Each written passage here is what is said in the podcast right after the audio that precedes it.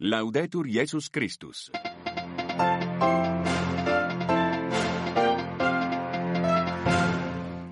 Revenir au désert en ce temps de carême pour mieux écouter la voix du Seigneur, tel est l'appel du pape François hier devant, avant de réciter l'Angélus. Retour sur cette méditation en détail juste après ces titres. La Cour internationale de justice se penche sur les effets de la colonisation israélienne. Pendant une semaine, une cinquantaine de pays vont se relayer devant les juges à La Haye, des plaidoiries alors que la guerre continue à Gaza.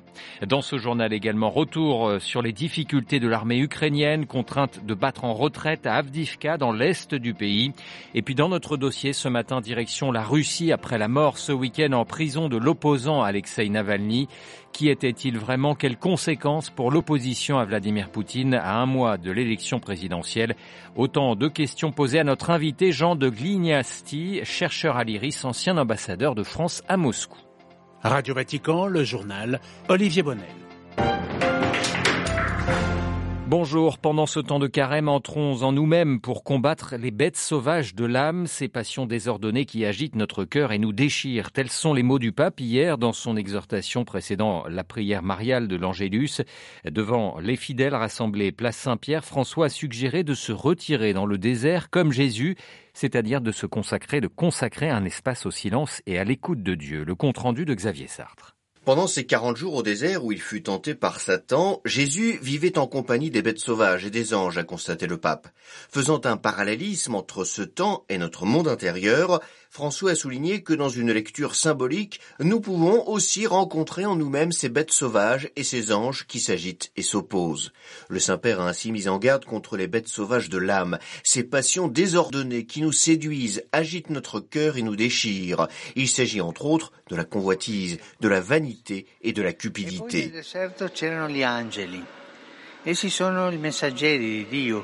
Les anges, poursuivent le pape, sont les messagers de Dieu qui nous aident, nous font du bien. Ils sont aux antipodes des bêtes sauvages, car leur caractéristique est le service qui s'oppose à la possession, typique des patients. Ce sont les bonnes pensées et les sentiments suggérés par l'Esprit Saint. Le carême est l'occasion d'aller au désert pour nous rendre compte des bêtes sauvages qui s'agitent dans notre cœur afin de les apprivoiser et de les combattre. Pour y parvenir, il est nécessaire de faire silence, d'entrer dans la prière afin de saisir les pensées et sentiments inspirés par Dieu et qui nous maintiennent dans la bonté a conclu le Saint-Père. Xavier Sartre, et à l'issue de l'Angélus, le pape a réitéré son appel à la paix pour des nombreux pays en guerre dans le monde, évoquant tout particulièrement le Soudan en guerre civile depuis dix mois. Le Tchad voisin a décrété vendredi dernier l'état d'urgence alimentaire sur tout son territoire face à l'afflux d'un demi-million de réfugiés soudanais. Et puis une autre situation qui préoccupe le Saint-Père, le Mozambique, où la province de Cabo Delgado dans le nord connaît un regain de violence. Enfin, toujours au Vatican, euh, l'une des informations ce week-end. Ce sont les dates de la deuxième session euh, du synode sur la synodalité. La prochaine assemblée se tiendra du 2 au 27 octobre prochain. Des groupes d'études thématiques ont été créés à la demande du pape François. Toutes ces informations sont bien sûr à retrouver sur vaticannews.va.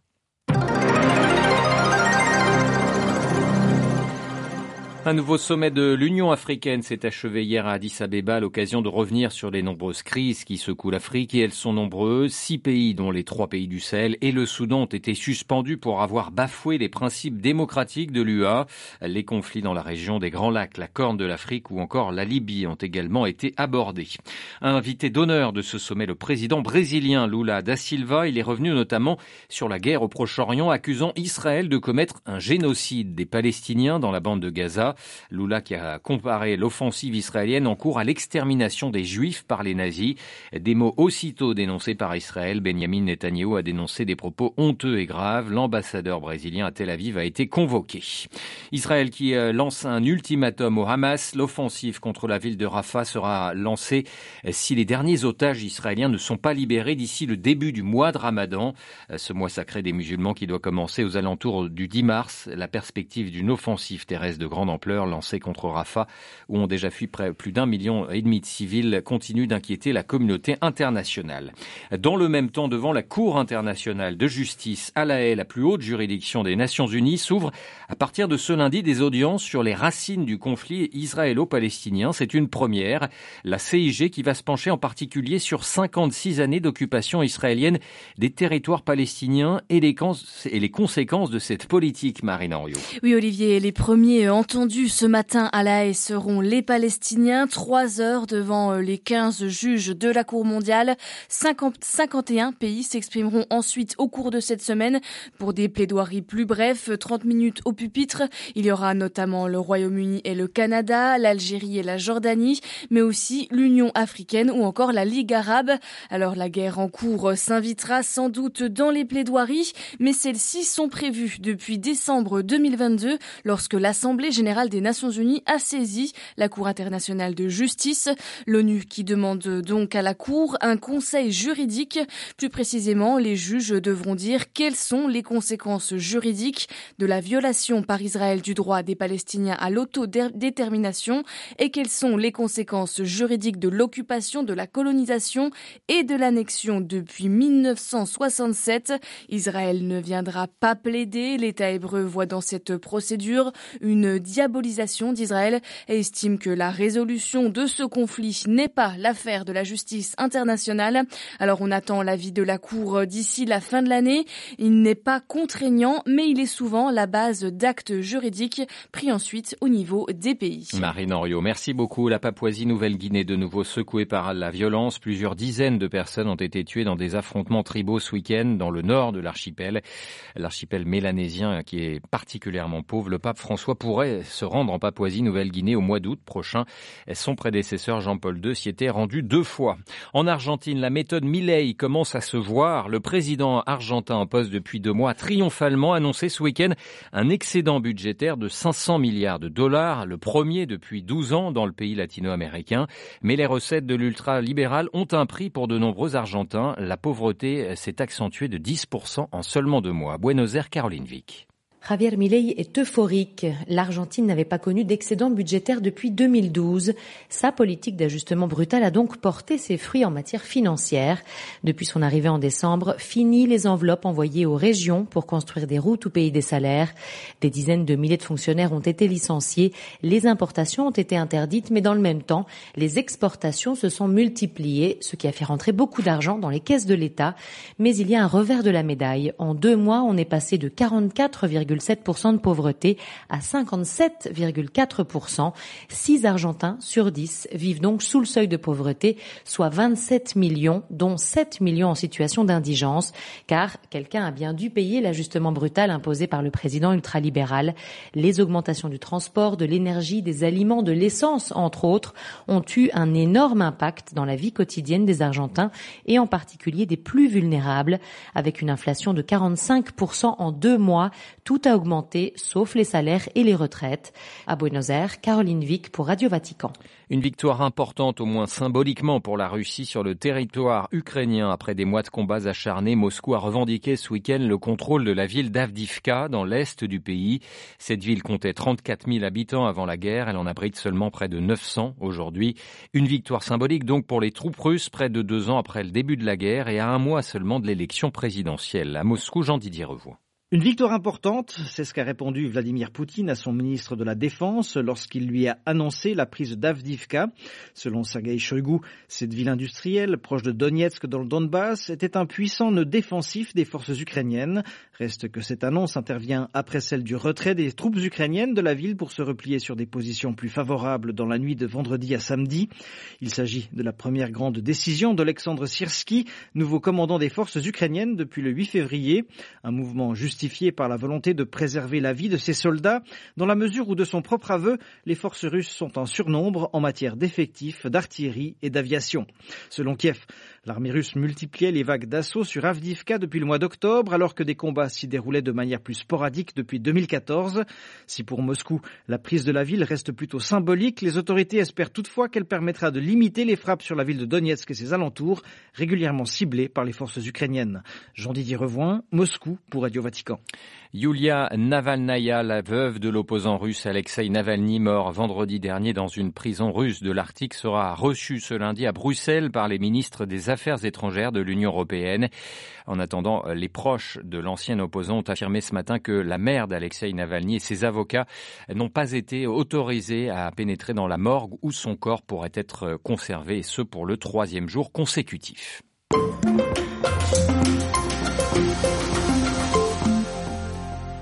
Retour donc ce matin sur la mort à 47 ans d'Alexei Navalny dans cette colonie pénitentiaire russe au nord du cercle polaire où il purgeait une peine de 19 ans de prison.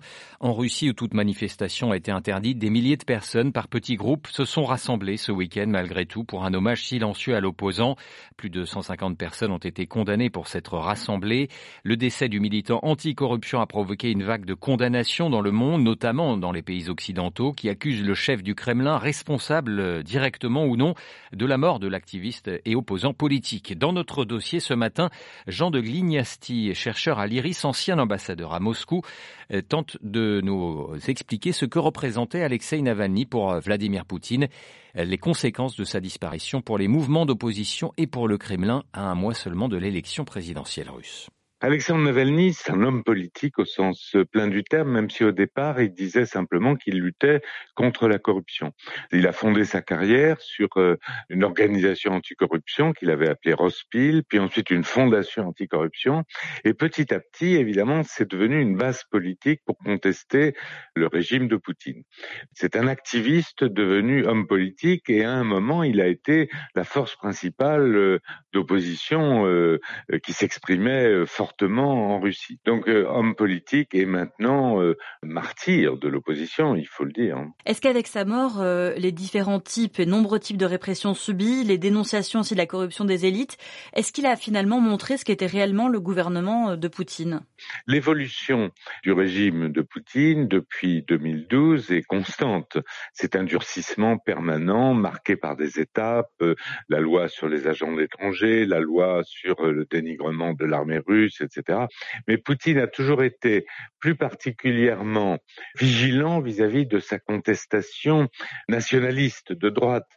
Or, euh, Navalny n'était pas un homme de gauche, c'était un nationaliste euh, qui contestait le régime sur, euh, des bases de, probité, d'équité et d'intelligence de gouvernement. Donc sa mort est une étape supplémentaire dans le durcissement du régime. Qu'est-ce que représente Navalny pour l'opposition peut-être d'il y a dix ans mais aussi d'aujourd'hui et de demain? Honnêtement, c'est très difficile à dire. Il y a une telle répression, on a tellement étouffé les choses. Ce qui est sûr, c'est que ses partisans étaient jeunes. Hein. Ses partisans étaient jeunes, mais lui-même était un peu contesté au sein de son propre camp, au sein des libéraux, etc. Il ne faut pas oublier que Navalny avait euh, entériné en quelque sorte l'annexion de la Crimée. Hein. Le, thème qui faisait l'unanimité, c'est la lutte contre la corruption. Est-ce qu'on a une idée de la manière dont sa mort, euh, peut-être est couverte par les médias euh, russes, mais surtout est perçue par les Russes? Comme euh, le président russe, le régime russe a étouffé toute contestation, euh, on ne sait pas trop. Hein, euh, comme il était implanté quand même assez largement parmi la jeunesse, ça va être un choc, mais personne ne s'exprime. Mais ce qui est sûr, c'est que les répercussions de cette mort sont moindres en Russie qu'en Occident, où Navalny avait pris la figure d'un symbole. On est un mois de la présidentielle. Sa mort sert-elle à Poutine? À qui sert-elle? Si on en juge par euh, l'embarras de Peskov, le porte-parole de Poutine, cette mort n'arrange pas Poutine. Elle ne l'arrange pas non plus au moment où l'Europe va resserrer les rangs vis-à-vis de l'Ukraine, parce que ça suscite un mouvement d'indignation. Mais il n'en reste pas moins que le responsable de cette mort, euh, qu'elle ait été directe ou indirecte, c'est ceux qui l'ont déplacé euh, au cercle arctique dans des conditions de, prison effroyables, etc., etc. En Occident, on a l'impression que l'opposition russe, ce sont quelques noms qu'on ne maîtrise pas très bien finalement, Navalny incarnant l'opposition euh, pour les Occidentaux. Comment se caractérise la dissidence aujourd'hui euh, en Russie? Bah, Écoutez, là, c'est une question euh, très difficile, hein, parce que tout se passe en dessous. Hein. Il y a les maires qui se plaignent des morts en Ukraine. il y a ce candidat pour l'opposition qui n'a pas été autorisé à se présenter, finalement, Nadia Zin, euh, qui étaient contre la guerre. Il y avait des queues phénoménales pour s'inscrire. Ça montrait que les Russes voulaient se manifester, au moins en manifestant leur, leur soutien à la candidature de Nadezhdin. Donc il y a des tas d'éléments qui montrent que il y a des ruisseaux sous-jacents, hein. il y a des, des mouvements en dessous. Mais pour l'instant, ce qui est perceptible, c'est peu de choses. Interrogé par Marie Duhamel, Jean de Glignasti, ancien ambassadeur de France en Russie, était ce matin l'invité de Radio Vatican. Ainsi s'achève ce journal. Merci pour votre fidélité. J'aurai le plaisir de vous retrouver pour une nouvelle édition. Ce sera à 13h. Excellente journée.